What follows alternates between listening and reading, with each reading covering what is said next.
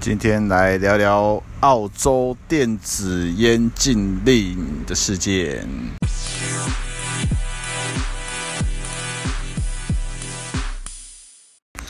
Hello，大家好，欢迎回来台湾微普的 Podcast，这次是第二十一集。那这一集呢，我们来聊一下澳洲电子烟那边的状况哈。那像我台湾这边没有媒体报道啦，但是这个事情在国际上面闹得蛮大的哦。这个事情就是澳洲他们的卫福部在六月十九号，哦，就上个礼拜五的时候发布了最新的规定哦，就是他们卫福部跟他们边境的那边啊发表，就是说从七月一号起，好，同一年的七月一号起禁止进口。还有尼古丁，就是尼古丁液、尼古丁盐的电子烟，除非有医师的处方，好，就等于说，澳洲在这一次最大的事件，就是因为这个禁令的颁布，好，是在六月十九号，也然后在七月一号就要正式实施，所以也就是不到两周的时间，哦，就大概就是差不多十天左右的时间呐，所以这个。公这个这个公布是由他们的卫卫卫福部长 Great Hunt 去做公布的，所以当这个消息一出来之后呢，那呃先讲一下里面讲了，反正里面讲的最重要的就是不不可以输入尼古丁的电子烟，好，那他们说的理由是因为。这个尼古丁对人体有害，然后让很多青少年使用，哦，所以说也有一些小小朋友误食尼古丁的这些中毒事件，哦，所以因此为了大家的健康，为了小朋友的安全，所以要禁止这样子。那里面有提到就是罚则的部分啊，如果说这个根据他们的海关法，哈啊怎样怎样怎样，最高可处罚到。个十百千万二十二万二十二万两千元的罚款啊，这个币值应该是澳币了哈，对啊，所以就是说，简单讲，以后你们要自己买进来，这样会被罚二十二万澳币，这个是多少钱？大概就是好几百万了。好，所以因此这一个消息一公布之后呢，在英语系的国家整个就爆开了啊，不管是。就我这边看到亚太区的，然后美国、欧洲，呃，甚至非洲，就大家对于这种禁止电子烟的禁令，而且这么快实施，都非常的有意见。所以因此呢，呃，第一时间我看到的，像澳洲的澳洲烟草减害协会有出来跳出来讲话，然后另外有一个单位叫做。Legalize Vaping Australia 就是澳洲电子烟合法化，他们也有开开了这个所谓的联署。那另外，他们也有其他的政治人物也看到了这一波的反弹，所以也加入了支持的行列。所以因此呢，这个禁令从原本六月十九公布，七月一号要实施。到了昨天，就是二十六号，哦，就是这个禁令公布了一个礼拜之后呢，他们的呃卫福部长就发了一个新的声明稿，在二十六号，哦，宣布说，啊，他们当初要做的是这个，因为这个原因，那现在有另外一个团，有另外一群人，他们是在利用这些尼古丁的电子烟来作为啊替代终结吸食香烟的这个目的，哦，那因为。这这个还有一些纠纷在，所以因此呢，他们把这一项禁止尼古丁的禁令往后延半年，到明年就是二零二一年的一月才实施。那他们在这半年内，他们就要去把相关的流程配套再定定清楚，再去做实施。哦，所以目前整个澳洲对于尼古丁电子烟的进度大概是这样子，就是说。支持者这边争取到了半年的时间，去跟政府继续去做沟通。我们看，因为原本是要在七月一号就直接全部变掉啊，你要进输入的全部都会面临到很高额的罚款。那现在政府这边决定延延后半年，所以因此呢，在澳洲电子烟这边取得了一个阶段性的，也不能说胜利哈，但是我觉得目前政府澳洲政府的态度还是没有太大的改变哈。那我觉得争取到了一些沟通的时间啊，让支持者跟政府去做沟通哦，我觉得这个是算还不错的。还可以接受的一个结果啦，哦。那这一次澳洲这一个才一个礼拜就让政府整个翻盘的一个结果啊，我看了觉得真的非常的厉害。那在国外也有已经有媒体报道说，像呃，当澳洲政府宣布了这一个禁令，电子烟、尼古丁电子烟禁令之后呢，在不到二十四小时内，哦，就有反对禁令的联署高达了四百五五万两千名，哦，所以其实这个反弹力道是非常大的，所以政府那边才会比较头痛。那同时，这个公这个禁令公布之后，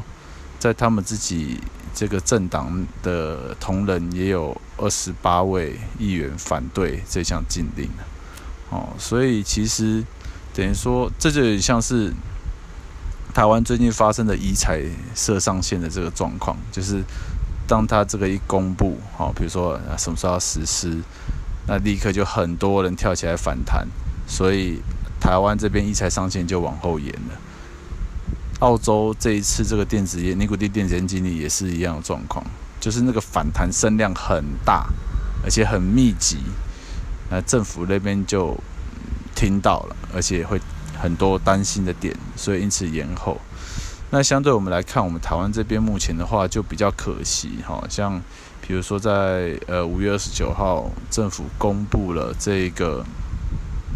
呃要全面禁止电子烟的修修法草案嘛，好，那其实一定会有一些。不满的声音，但是就很零星，而且没有办法去造成很庞大的影响力。那就这样讲可能比较模糊，但如果说大家来看，那台湾的例子，我举的就是一财上限这一个，就是以政府一公布，所有他们一届人全部炮轰，然后去跟他谁讲，去跟谁讲，然后整个媒体上面反弹声量极大。那政府就会缩回去，哦，那只是我们电子烟这边的使用者的人数可能还是不够，或是大家都是一般的民众，哦，没有太、太、太、太、太多的政商的关系，哈，所以因此在电台湾电子烟这边的反弹，其实那个声量就没有办法像一财上线的那个声量有落差，哦，所以你看一台湾一财上线这个。也往后延了哦，澳洲他们这一次这个公布也往后延了，所以就是觉得我也不太确定这个后面到底是要怎么样把这种声量弄出来哈，就是我我我我是没没有办法去驱动这么多的使用者。或者是说每一个所谓的业者，哦，大大家想要的东西都不一样，所以彼此间目前还很难去达到一个统一目标的合作，哦，大家都各自在各自做，那所以台湾这边要争取合法化，目前整个很大一个难度就会在这一边了。那像加热烟好了，加热烟的本身，它这个就一定就是烟商的产品，像 IQOS 那个就是 PMI 的嘛，所以他们本身在政策这边跟政府的游说沟通，还有他们政商关系，其实都很都很强，哦，所以其实从这一次的修法草案面就可以看到，加热烟它已经修到烟害防治法健康捐的里面，就是。这一次修法已经有把第四条修入了加热烟如何去课健康卷，所以因此这个一看就是加热烟合法八九不离十啊。当然还有一些小细节他们要再去瞧，但是既然已经有写到要抽绢啊烟绢的部分，那大概就好。所以他们在台面下运作了很大量的工作哦，去做各种事情，让佳烟呃佳烟二零一七在台湾才开始有东西进来嘛。好，所以其实它的进程就是在台湾市场虽然没有像电子烟这么早，但是它一进来，呃，使用者的接受度跟他们后面的操作，所以让加烟的合法化推展得非常快。啊，反观电子烟这一边，我推到现在，我觉得真的是蛮困难的一个点、啊，就大家都是没有一个背景哦，大家都是草根性的这样去做，所以。最近这样子纷纷扰扰，我也开始重新思考一下这边的定位跟做法了。不然这样弄下去，真的是对于推动这一块，目前是有很大的难处。那所以话说回来，像这一次澳洲他们的这个发声哦，从他们。政府公布，然后相关单位的倡议，还有国际上的支持，以及相对他们澳洲的政治人物的表态，哦，还有媒体的报道，全部的因素加起来，施给了政府，澳洲政府很很大的压力，所以因此才在这个，呃，这个。呃，这个这这我不确定是命令还是什么，反正就这一个规定公布之后一个礼拜，哦，政府就先暂时撤回延后这样子。所以未来台湾电子烟到底会走向怎么样的一个发展呢，这个也是很不好说，不好说。但加烟这个看起来应该是八九不离十，所以。这一次就简单讲一下澳洲的这个最新状况，就是他们原本有一个尼古丁禁令是要七月一号实施，那经由澳洲还有国际上面的共同努力呢，还让澳洲这个政策产生了变化，哦，这个政策就延后半年实施到二零二一年的一月，好，那这中间就争取很多时间，让相关倡议者去进行沟通。那我这一次澳洲，我觉得算做蛮漂亮的。那台湾这边的话，就继续在行政端跟立法端那边看怎么样去做一个沟通。那接下来就台湾的这一出就继续看。呃，香港那边提一下，香港那边他们现在虽然法案暂时撤回，但是。他们新闻那边有提到说，政府的态度其实没有太大改变啊，他们还是还是比较 prefer 要把它禁掉的。所以其实亚洲区这一块确实，亚洲区这一块在烟烟草减害产品的这个倡议的路上面，嗯，感觉起来是真的比欧美区的还要困难许多，在观念上面的接受啊，呃。倡议的方式啊，都都与国外已经合法国家有蛮大的一些落差了。那这个也是要再去思考一下，该怎么样去进行。OK，好，那这一周就讲短一点啊。这一周其实我觉得最重要的事情就是澳洲的这一个这个啊，这叫什么禁令的事情。那其他的